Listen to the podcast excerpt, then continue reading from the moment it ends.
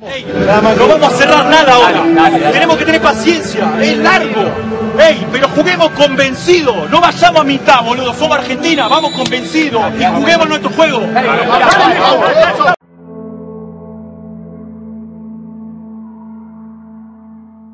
No les puedo mentir. Ese momento fue para pelos.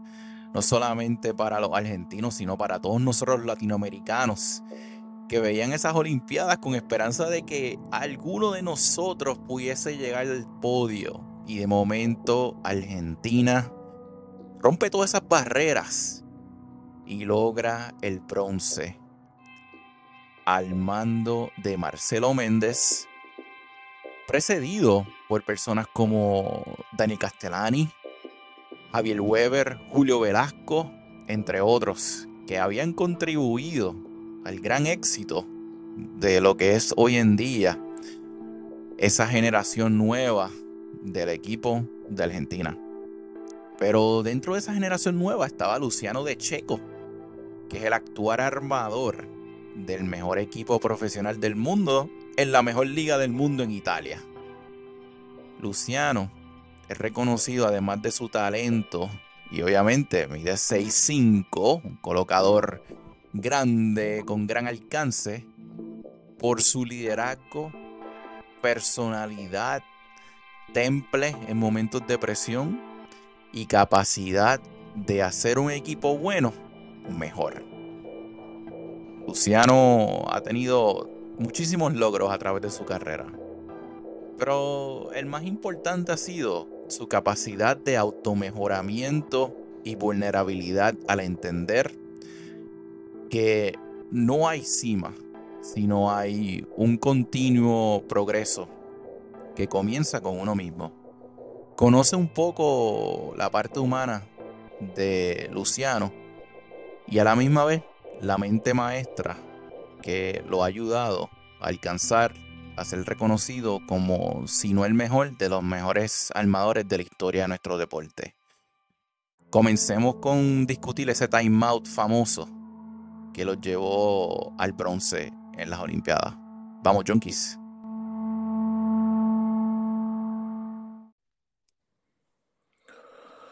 Creo que la vida, el deporte, los partidos, los objetivos se, van, se basan en oportunidades, pequeñas oportunidades. Eh, como muchos armadores, muchos jugadores de bola, y vivimos una pelota a la vez, un punto a la vez. Y son también imágenes o también episodios pasados que te han llevado a estar ahí por un momento y después te viste mirando ese partido, ese sueño que vos tenías por la televisión.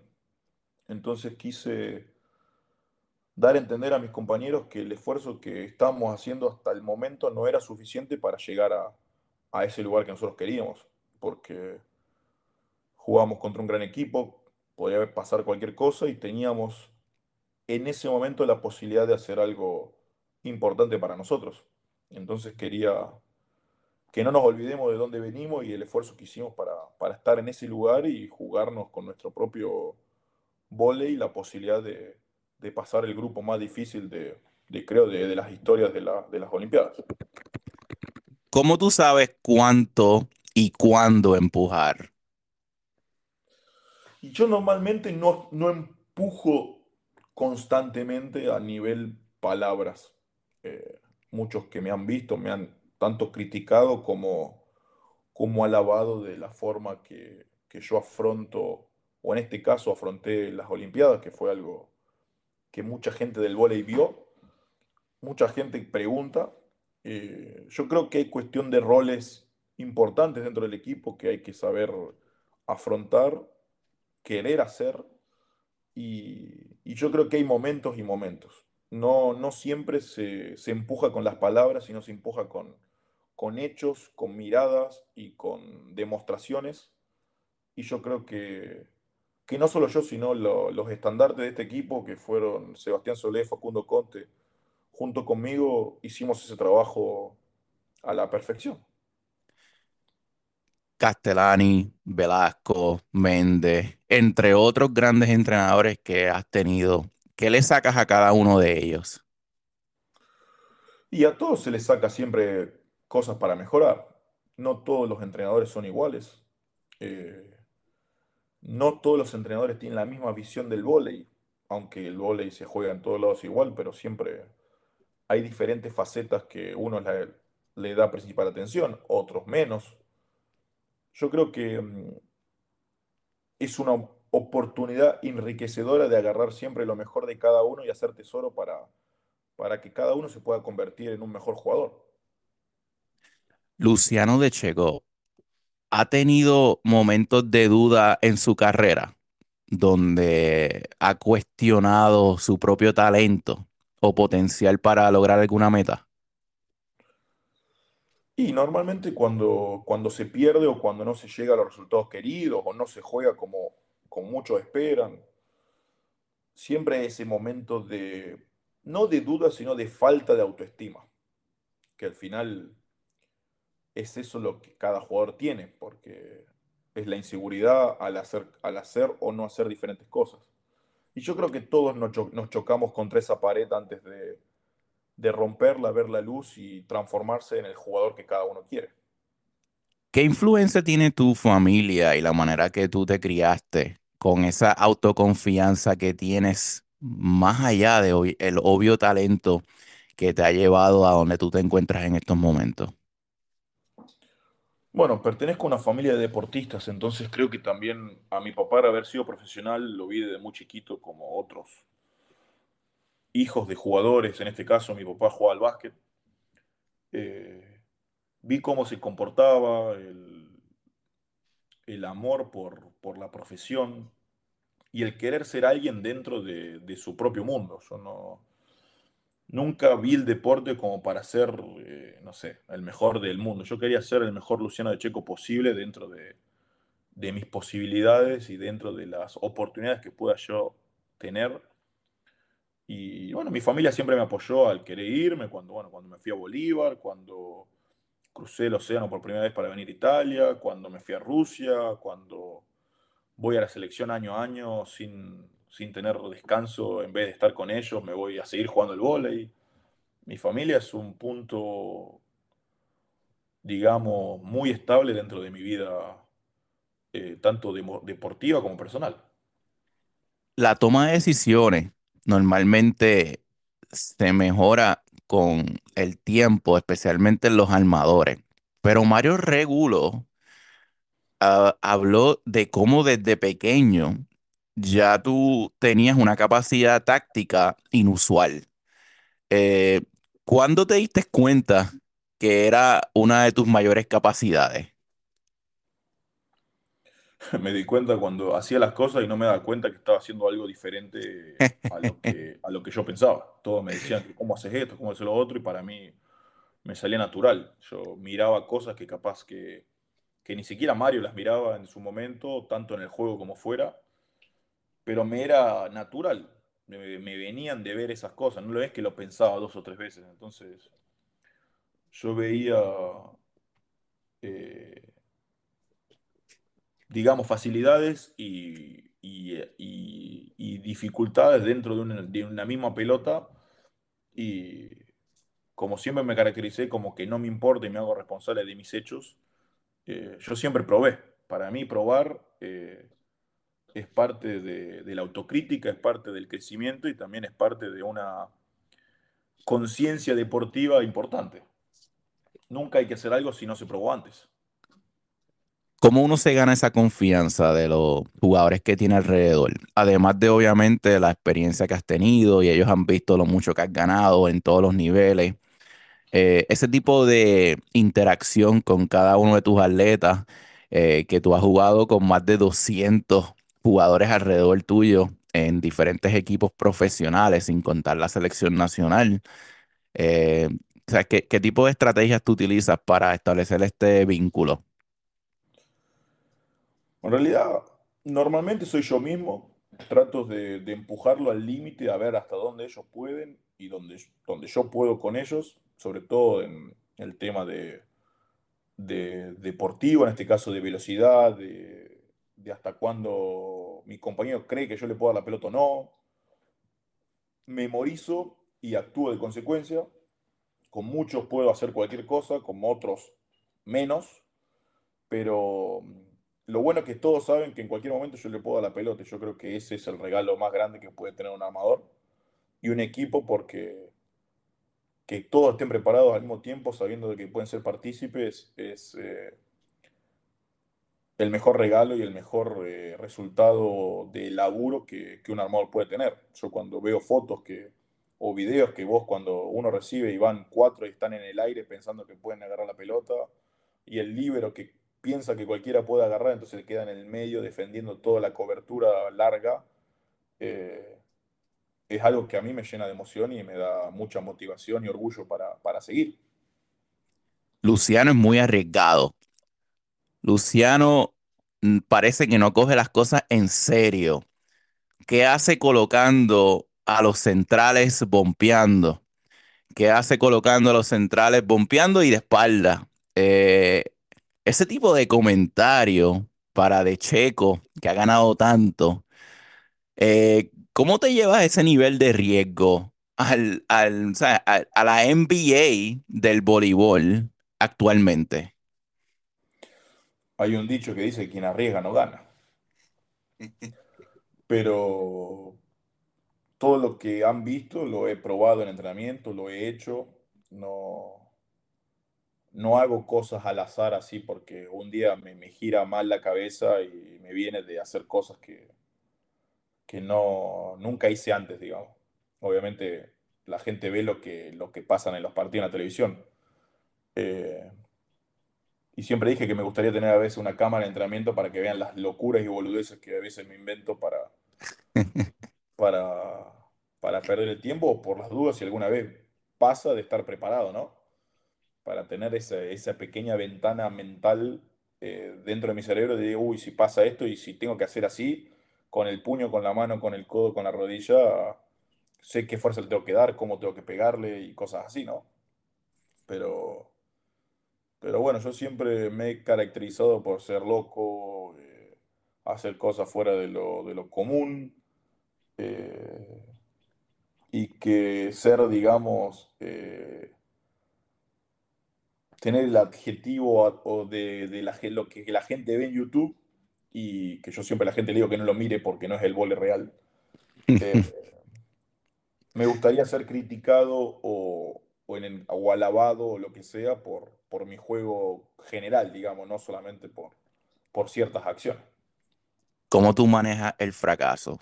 ¿Qué pasa después de un partido donde tú sientes que quizás la decisión que tomaste le costó el partido a tu equipo? Eh, eso, llévame esos momentos de frustraciones para esos armadores que piensan que, pues, obviamente, que tú eres invencible, que no cometes errores, que no sientes, que siempre tienes el mismo temple.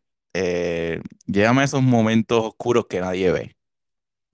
Bueno, normalmente después de los partidos, sobre todo cuando se pierde, no, no cambio mi vida por un partido, no, no me hago la cabeza, no, no dejo de dormir porque jugué mal sino que trato de ser autocrítico, trato de pensar, veo los videos la mañana siguiente, trato de ver dónde le erré para tratar de no cometer los mismos errores, entrenar sobre lo que no hice bien y, y para cuando me vuelvo a pasar una situación del, del mismo tipo, saber dónde no errarle y, y qué no hacer. Eh, yo creo que con la frustración se convive, con la frustración se, se aprende y hay que saber aceptarla porque desgraciadamente en el deporte hay mucha más frustración que, que Gloria. Y, y yo decidí no perder tiempo con Luciano Persona por un, por un hito deportivo, en este caso, un, perder un partido. O sea, hago mi vida normal, vuelvo a mi casa, como, saco el perro, no, no le saco tiempo a, a mi familia, ni siquiera una llamada o algo porque perdí un partido, la verdad. Eh, hay cosas peores que perder un partido en este caso y yo trato de, de que salgo de la cancha hasta que vuelvo al día siguiente temprano a ver todo esto, de que no sean parte de mi vida cotidiana. Luciano, además de la, tu capacidad de toma de decisiones, eh, la precisión que has adquirido a través de tu experiencia es algo que te caracteriza. Y la dificultad del mismo, tú tomando el toque del balón a dos, tres pies de tu cabeza, eh, y tener una trayectoria diferente a los armadores eh, normales alrededor del mundo debido a tu estatura. Eh, no es una trayectoria fácil de la cual ser consistente al respecto. ¿Qué tipo de clave tú utilizas para la consistencia del mismo? Bueno, primero que nada creo que es... no, yo llegué a la conclusión de que no todos los armadores somos iguales, todos tenemos una manera de tocar la pelota. Eh, la función del armador, obviamente, que la pelota, en cualquier forma que, un, cada uno le pegue, la toque o la golpee, llegue siempre al mismo, al mismo lugar con el mismo fin.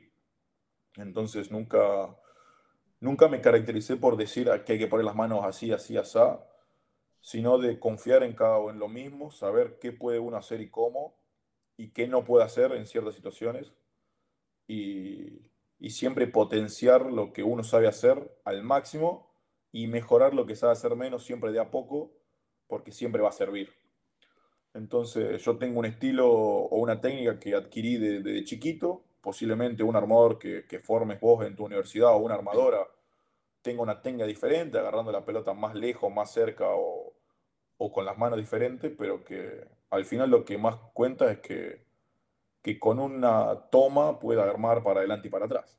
Creo que no hay que volverse loco con buscar cosas eh, complicadas, sino que el fin, el resultado debería ser para todos igual, aunque somos todos diferentes. Luego de tantos años de experiencia, eh, ¿hay, algo, ¿hay algo que tú sientas que eh, es un reto personal para ti, además de ganar? ¿Qué más hay en la mente de Luciano de Checo eh, jugando partidos y obviamente sin, quitando la parte económica del medio? La constancia de querer siempre un poquito más, de querer levantarse todos los días para ir a entrenar, de, tomar esto como no como un trabajo, sino como un modo de vida, porque jugar al máximo nivel te, te quita un montón de cosas, obviamente por elección, y, creo que hay que, ser, estar orgulloso y convencido de lo que cada uno va a hacer, porque cada día es una oportunidad para mejorar, poco o mucho que sea, y que eso que haces en tu día puede darte siempre un poquito más para poder lograr un resultado colectivo, que es por lo que todos vivimos, tratar de llegar siempre a lo más alto, poner el nombre del club para el que uno representa o la selección que uno representa siempre en lo más alto y eso se hace obviamente que cada uno, tanto individualmente, ponga su granito de arena, tanto mental como físicamente, para, para lograr ese objetivo común. ¿Hay armadores que tú admiras hoy en día que están activamente jugando o tus ídolos ya han pasado al retiro? ¿Qué tipo de personas tú miras hacia el lado y quizás como que te robas una que otra cosa eh, de su estilo de juego? Bueno, a mí en su momento me gustaba mucho Ball, Lloyd Ball, un armador, bueno, ustedes lo deben conocer mucho más que yo, americano, por su característica de juego, por la forma en que, en que jugaba, más allá de la altura, era un jugador eh, más o menos de mi característica, un poco más alto, no muy físico, físico el justo, no muy atlético, atlético el justo, pero que jugaba bien al vóley. Y ahora me gusta mucho Toñuti por cómo maneja los hilos del partido, cómo lleva a sus jugadores, eh, a sus atacantes siempre de la mejor manera. Eh, pero creo que hay muchos, muchos armadores muy buenos eh, que obviamente van a emergir y que, bueno, todos los armadores son diferentes, o sea que todos podemos tener gustos diferentes, hay muchos armadores increíbles. A mí también, bueno, en su momento me gustó, ahora todavía juega William, que ahora juega en Minas, que jugó conmigo en Bolívar, que estuvo en la selección, eh, que ha aprendido mucho de él. Pero bueno, a mí yo no voy a mirar mucho el físico, sino voy a mirar mucho la, parte mental, en cómo manejan los partidos, qué, qué tipo de táctica usan, cómo tratan de exprimir al máximo a sus jugadores, que creo que ese es el desafío más grande para un armador. Cuando tú miras video de tu oponente, ¿te ¿estás mirando fijamente al armador o estás mirando otras cosas respecto a la táctica de ese oponente? ¿Cuáles son las cosas principales que tú estás buscando? No, no miro nunca a mi oponente. No, creo que cuando uno es parte de un equipo tiene que primero mirar a su cancha, a su 9x9, ver sus jugadores, eh, qué, cuál es la parte buena, cuál es la parte menos buena, dónde poder exprimirlo y en qué situaciones. Y después de ahí veo, porque obviamente no sé cómo vamos a estar parados, quién va a bloquear a quién, en qué rotación, entonces eso lo veo en el partido, después veo cómo se mueven los centrales, en qué, con la, con la recepción, cómo se mueven, qué opciones toman, cómo se mueven en, grupo, cómo defienden. Pero siempre trato de ver el partido mío, en dónde hice más o menos bien y dónde tengo que mejorar, dónde en qué pelotas compliqué a mi compañero y en qué pelotas lo, lo puse cómodo para hacer el punto. Y esas cosas, más que nada. Trato de siempre tratar de mejorar para mi equipo y después ver qué hacer en, el partido el armador de Puerto Rico por muchos años, Ángel Pérez, me comentaba eh, que eh, él, llevaba el partido como un juego de ajedrez. Eh, memorizaba específicamente la reacción de los oponentes bloqueadores para entonces tomar esas decisiones que él quería en un momento específico del partido. ¿Tú guardas jugadas a propósito sabiendo que a lo mejor tus jugadores van a estar en aprietos en momentos específicos del partido temprano pero luego enseñas lo que realmente quieres correr. Y normalmente al principio hacía eso, después entendí que todas las veces que planeaba algo siempre salía lo contrario y tenía que perder tiempo dentro del partido tratando de sacarle la vuelta a qué hacer y qué no hacer.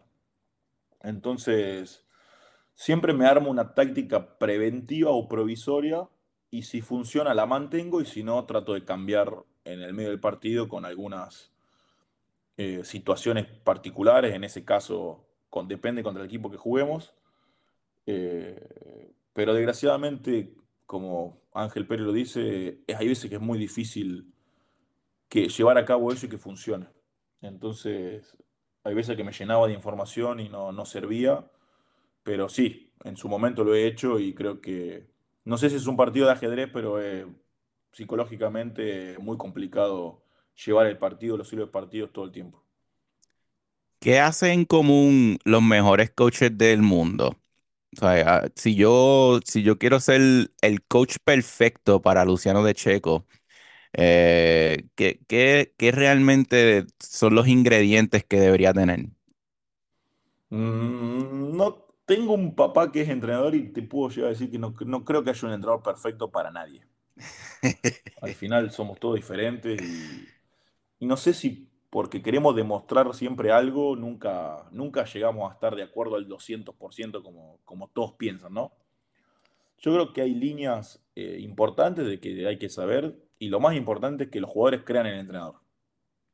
Y no por las palabras, sino por las acciones. Y una vez que pasa eso, y si, si el entrenador te dice anda y tirate de, de cabeza al puente y todos lo piensan para hacerlo, yo creo que ahí ya, tenés el 80% de la probabilidad de, ser un buen equipo. ¿Qué tipo de acciones, pero qué tipo de acciones me dan credibilidad? Esas acciones que estás hablando, ¿cuáles son? Y el convencimiento, eh, el crear una mentalidad de grupo que, todos nos lleve a, creer lo mismo, entrenar, el que todos seamos iguales y que no existen, digamos, diferencias entre uno y otro, más allá del nombre, el, el eslabón digamos, a nivel victoria o si jugó más o menos. Al final, dentro de la cancha somos todos iguales, representamos todos al mismo club o a la misma nación y todos queremos lo mismo. Así que lo importante siempre es tratar de, de que todos luchemos por los mismos objetivos, obviamente encaminado por alguien de afuera que, que es el que los pone los objetivos y trata de, que, de ayudar para que estos hechos sean realidad el primer podcast que hice para, para este nuevo proyecto de, Learning Session se dedicó al rol del asistente. Eh, ¿Qué tú piensas que debe tener un asistente en un gran staff técnico? Y las mismas cualidades o un poco menos, porque al final ser asistente es un estatus, porque al final muchos asistentes son son muy buenos, pero les gusta estar, digamos, a, las oscuras de lo que es el, entrenador, por, por más de que sean muy buenos o mejores a veces a nivel de estudio, a nivel de, de visión. Pero bueno, hay mucha gente que no, no, está dada para estar ahí y comandar, sino que está ahí para estudiar, para aportar desde otro lado, para ser mejor también a un cuerpo técnico. Así que yo creo mucho en los, en los asistentes que también fueron entrenadores, que se ponen a la orden del, del equipo para dar su, su, contribución. Y bueno, sobre todo a los, a los asistentes también que comparten ese amor por el y como todos los demás. Si tú tuvieras control absoluto de un equipo profesional, ¿cómo comenzarías tú a armar tu equipo alrededor de, del, del setter? ¿Cuáles son las piezas más importantes sin quitarle distinción, obviamente, a ningún miembro del equipo? Pero ¿cuáles son las piezas más importantes a tener y qué tipo de cualidades deberían tener? Bueno, depende mucho del armador. Yo creo que los equipos van realizados por lo menos el 60% en las cualidades del armador y el otro en las cualidades eh, de valor adjunto que pueden llegar a tener los jugadores para el equipo. Eh, yo creo que a gran nivel un opuesto importante y un atacante importante de, punta para intentar querer ganar es, es, fundamental y tener dos centrales, eh, uno, uno por lo menos bloqueador y otro atacante para, para poder equilibrar el tema. Eso seguro. Yo si fuera entrenador, fuera el presidente de mi equipo, lo primero que haría es tratar de buscar un buen opuesto y un buen, y un buen punta. Y después, depende de las, calidades, las cualidades de mi armador, tratar de ponerle tres jugadores en el cual sean de equilibrio para que sea un juego diverso, variado y que pueda tener diferentes alternativas. ¿Qué hay para Luciano después que se retire? ¿Estás pensando en el retiro ya o todavía es algo bastante lejano? No, me estoy armando, digamos, mi futuro fuera del vóley, pero no, no lo veo como, como algo inmediato, pero bueno, nunca puedo decir nada porque la verdad últimamente vivo día a día, así que no, no pienso más allá de lo que, de lo que tengo que hacer hoy por ahora. Luciano, volviendo a las Olimpiadas del 2020, eh, ¿casualidad o causalidad? ¿Cómo llegaron a ese momento? porque mucha gente simplemente ve ese último, o sea, ese, ese podio, esa medalla, este, y a lo mejor piensan, pues, fue que fue por suerte, eh, pero ¿qué, qué a, ¿Cuáles fueron la, la serie de cosas que te llevaron a ese momento? Bueno, sobre todo que confiamos en que teníamos una oportunidad y fuimos al fondo para tratar de siempre todas las pequeñas ventanas que teníamos, aprovecharlas, eh, jugar cada partido como si fuera una final, eh, sin dejar nula nada al caso, aunque si el otro día no, nos, no podíamos ni caminar de los cansados que estábamos, íbamos a tratar de recuperar igual, pero. Ese día, ese partido, ese momento había que vivirlo al mil por mil y jugar al máximo nuestras posibilidades, bien o mal, pero siempre al máximo. Y, y tratando siempre de jugar nuestro voleibol. Creo que siempre jugamos bien el vole y nunca pudimos dar ese paso de pasar los cuartos de final por, bueno, nos había tocado Brasil tres veces seguidas, pero creo que el mundo y los resultados están dados de oportunidades y esas oportunidades se aprovechan, pueden llegar cosas increíbles como nos pasa a nosotros.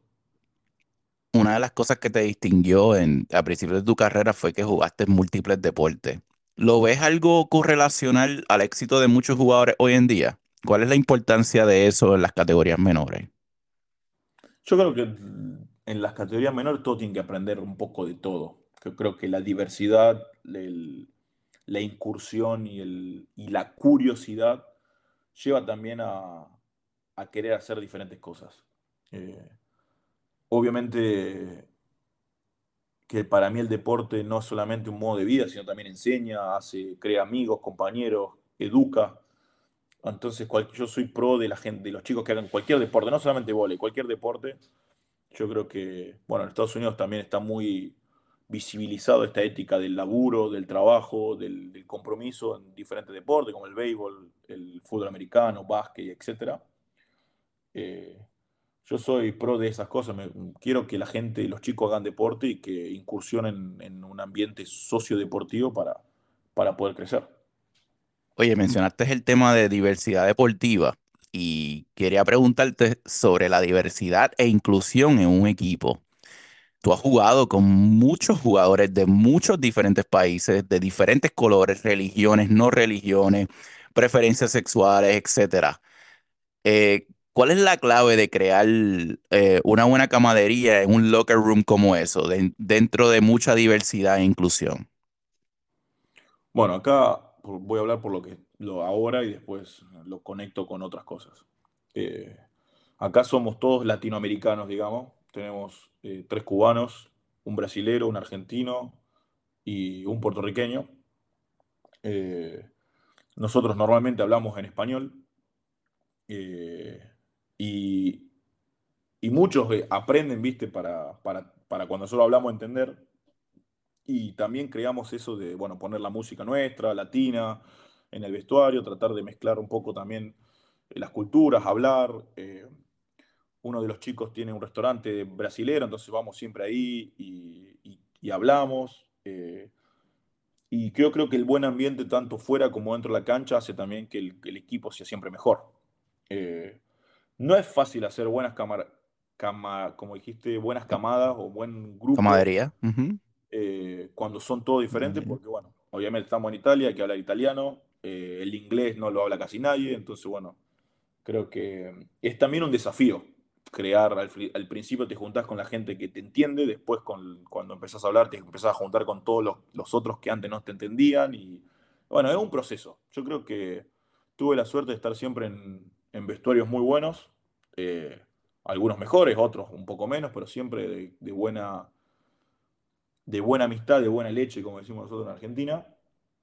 Eh, y hay que ser abierto siempre a todo, no hay que estar cerrado, no hay que tener una, ideología limitada porque el mundo está cambiando, ha cambiado hace rato y creo que, es bueno para todos, todos son parte del mismo mundo y todos tenemos las, mismas posibilidades y hay, que, y hay que aceptarlo como tal y vivir la vida normalmente porque es algo increíble que todos podamos compartir y que todos podamos ser iguales haciendo los deportes que cada uno quiere.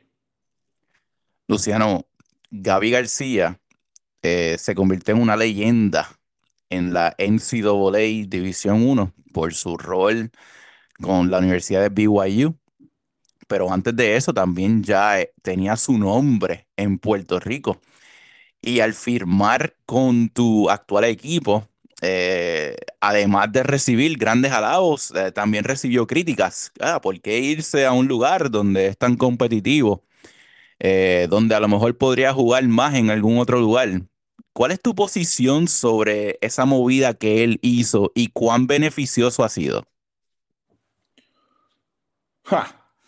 Esta es buena. yo creo que el aprendizaje se da jugando. Hay muchos jugadores que son muy buenos, que son suplentes de sus equipos, y yo no creo que aprendan o mejoren igual entrenando que jugando. En jugando hay otra presión, hay otra mentalidad, hay, otra, hay otro ritmo. Entonces yo creo que yo soy partidario, y no, esto no quiere decir que sea así, de que la gente se tiene que equivocar jugando eh, mucho más de lo que entrena. Obviamente se entrena para mejorar, pero también si entrenas y no jugás, es como que al final no, da, no se da a ver nunca si lo que estás entrenando o mejoraste realmente funciona. Pero yo creo que Gaby hizo o tuvo la, digamos, la facilidad de, jugar muchos partidos, mucho más de lo que él pensaba.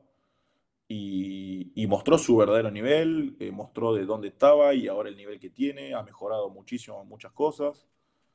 Y también se dio cuenta que el nivel de donde juega ahora no es el nivel de la NCAA, o sea que tiene que seguir mejorando, tiene que seguir eh, eh, cambiando cosas. Y bueno, yo creo que va a ser un jugador muy importante, aparte joven, tiene buena mentalidad, buenas características y sobre todo es un chico inteligente que, que puede hacer muchas cosas buenas.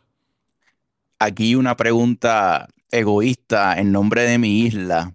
¿Qué necesita desde tus ojos Puerto Rico para poder llegar al nivel, a ese podio que llegó Argentina? Eh, obviamente desde afuera, como oponente, ¿qué ustedes nos ven como debilidad? Peor que Argentina no creo que estén. A nivel de infraestructura, a nivel de, de, canchas, de lugares, seguramente no tienen el apoyo económico que necesitarían y no tienen tampoco una liga que, que los permita eh, mostrarse, digamos, pero sí tienen muchos jugadores a nivel, yo lo veo mucho en el básquet o lo veo mucho en otro deporte, Puerto Rico tiene muchos jugadores en la NCAA, en, en equipos de Europa, en México, y son jugadores que hoy van a la ventana FIBA y pueden jugar contra cualquiera. Eh, en su época de Piqui Soto, Ángel Pérez, de, los hermanos Rivera, de, todos esos, cuando estuvo el entrenador argentino, tenían un proyecto, una liga de cuatro o cinco meses donde iban muchos jugadores y, y aprovechaban que esos jugadores iban para aprender, para, para seguir mejorando. Y bueno, creo que como todo pasa, también todo termina y si no se mantienen las, ide las ideologías, la mentalidad y los proyectos, todo acaba. La verdad, nosotros fuimos medallistas porque durante un grupo de jóvenes durante más de 14, 15 años mantuvo esa idea, más allá de, la, de las derrotas, de los errores, de la falta de infraestructura, de la falta de un montón de cosas. Eh, nosotros siempre fuimos a buscar esto, la gloria, y bueno, no importaba en cuáles condiciones, siempre tratamos de, de dejar a la Argentina la mejor parada, y bueno, también la Argentina nos ha dado sus posibilidades, las pocas que hemos tenido, y bueno, las hemos tratado de aprovechar al máximo. ¿Por qué ese proyecto de Bolívar fue, fue tan importante para ti en tu desarrollo? ¿Qué se hizo allí? Se construyó una, un lugar donde chicos jóvenes de diferentes lugares podían empezar a pensar como semiprofesionales, cómo vivir del deporte, cómo entrenar el vóley a alto nivel y tratar de imaginarse una vida diferente siendo profesional del deporte. Obviamente no todos llegaron, solo algunos pocos pues, somos que jugamos al vóley todavía a gran nivel y vivimos del deporte. Eh, pero fue tipo una oportunidad de poder salir de casa para, para ser parte de ese equipo que era en ese momento eh, uno de los equipos más poderosos de Argentina y de Sudamérica. Yo he, he, hecho esta pregunta, obviamente a pasados invitados, pero quiero saberle de tu punto a nivel profesional. ¿Qué hace a Italia único como la liga a ir y probarse como profesional?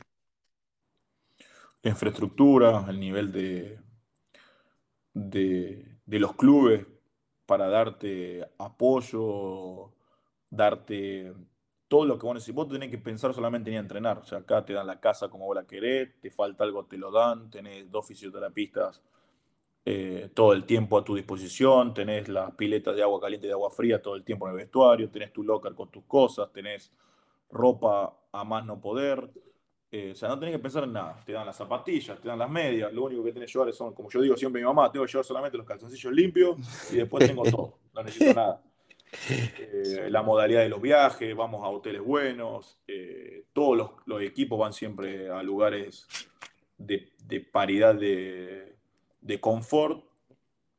Y nada, todas las sociedades están realmente organizadas, quién más, quién menos, para brindarle al jugador eh, todo el soporte, tanto deportivo como psicológico, como a la persona, para que, para que estén sí o sí siempre pensando en jugar el vóley y no en otra cosa. Al final de cuando esas zapatillas se enganchen, ¿tú serás el mejor jugador de la historia del voleibol? o por lo menos el mejor armador de la historia. Luciano, no ¿tú piensas en eso? No, no me interesa. Yo cuando cuelgue las zapatillas quiero estar tranquilo que hice el máximo que, que estuve a mi alcance y quiero irme tranquilo de que de que durante esos años fui feliz y di lo mejor para, para ser el mejor Luciano de Checo posible. Háblame del proyecto que tienes eh, en tus redes sociales y con tu website para que la gente aprenda más al respecto.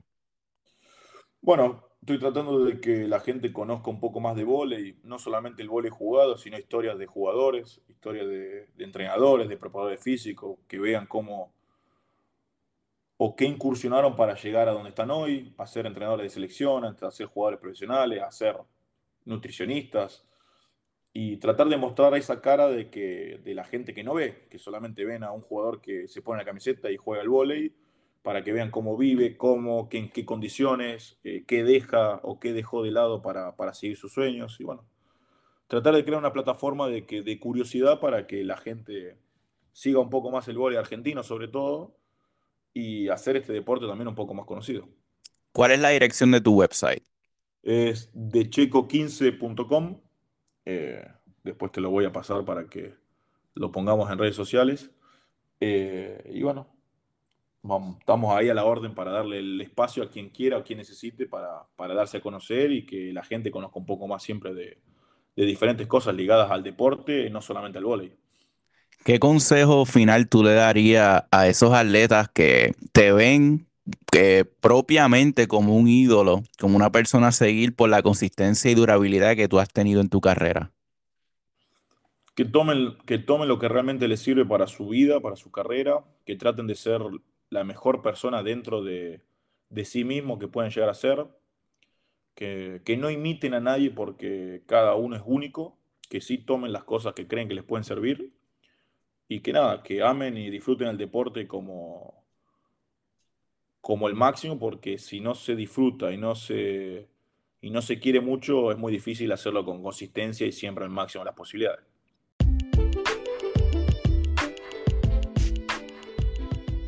Gracias por sintonizar este episodio de los Learning Sessions de Bolly Junkies. Recuerda que puedes seguirnos a través de tu plataforma de podcast favorito, ya sea Spotify, Anchor.fm o Apple Podcasts, y darnos follow y a la misma vez rankearnos con 5 estrellas. De igual manera, puedes también entrar a nuestro website bollyonkeys.com la biblioteca deportiva al alcance de todos y seguir nuestras redes sociales en Facebook e Instagram. Hasta la próxima.